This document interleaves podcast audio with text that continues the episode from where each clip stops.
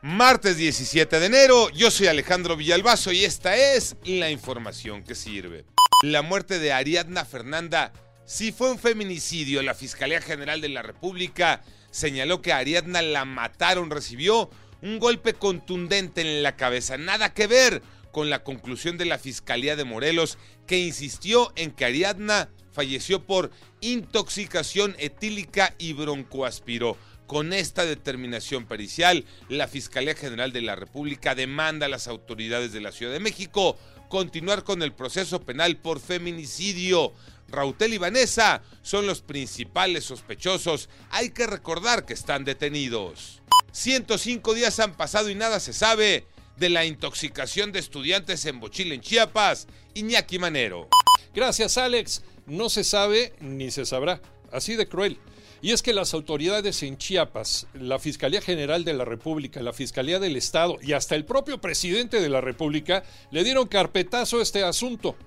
Incumplieron su compromiso de llegar hasta sus últimas consecuencias para saber qué intoxicó a los estudiantes de secundaria.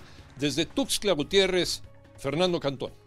Como un caso sin resolver, quedará la intoxicación de más de 100 alumnos de la escuela secundaria Juana de Asbaje del municipio de Bochil.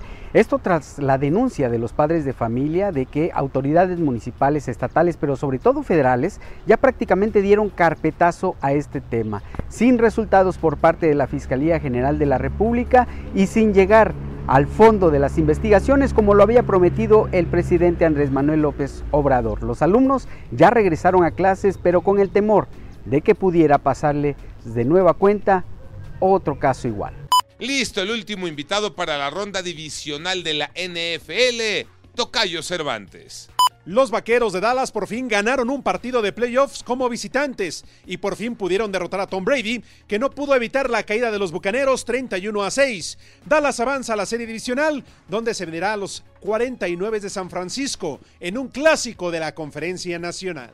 Yo soy Alejandro Villalbazo, nos escuchamos como todos los días de 6 a 10 de la mañana 88.9 y en digital a través de iHeartRadio. Pásenla bien, muy bien, donde quiera que estén.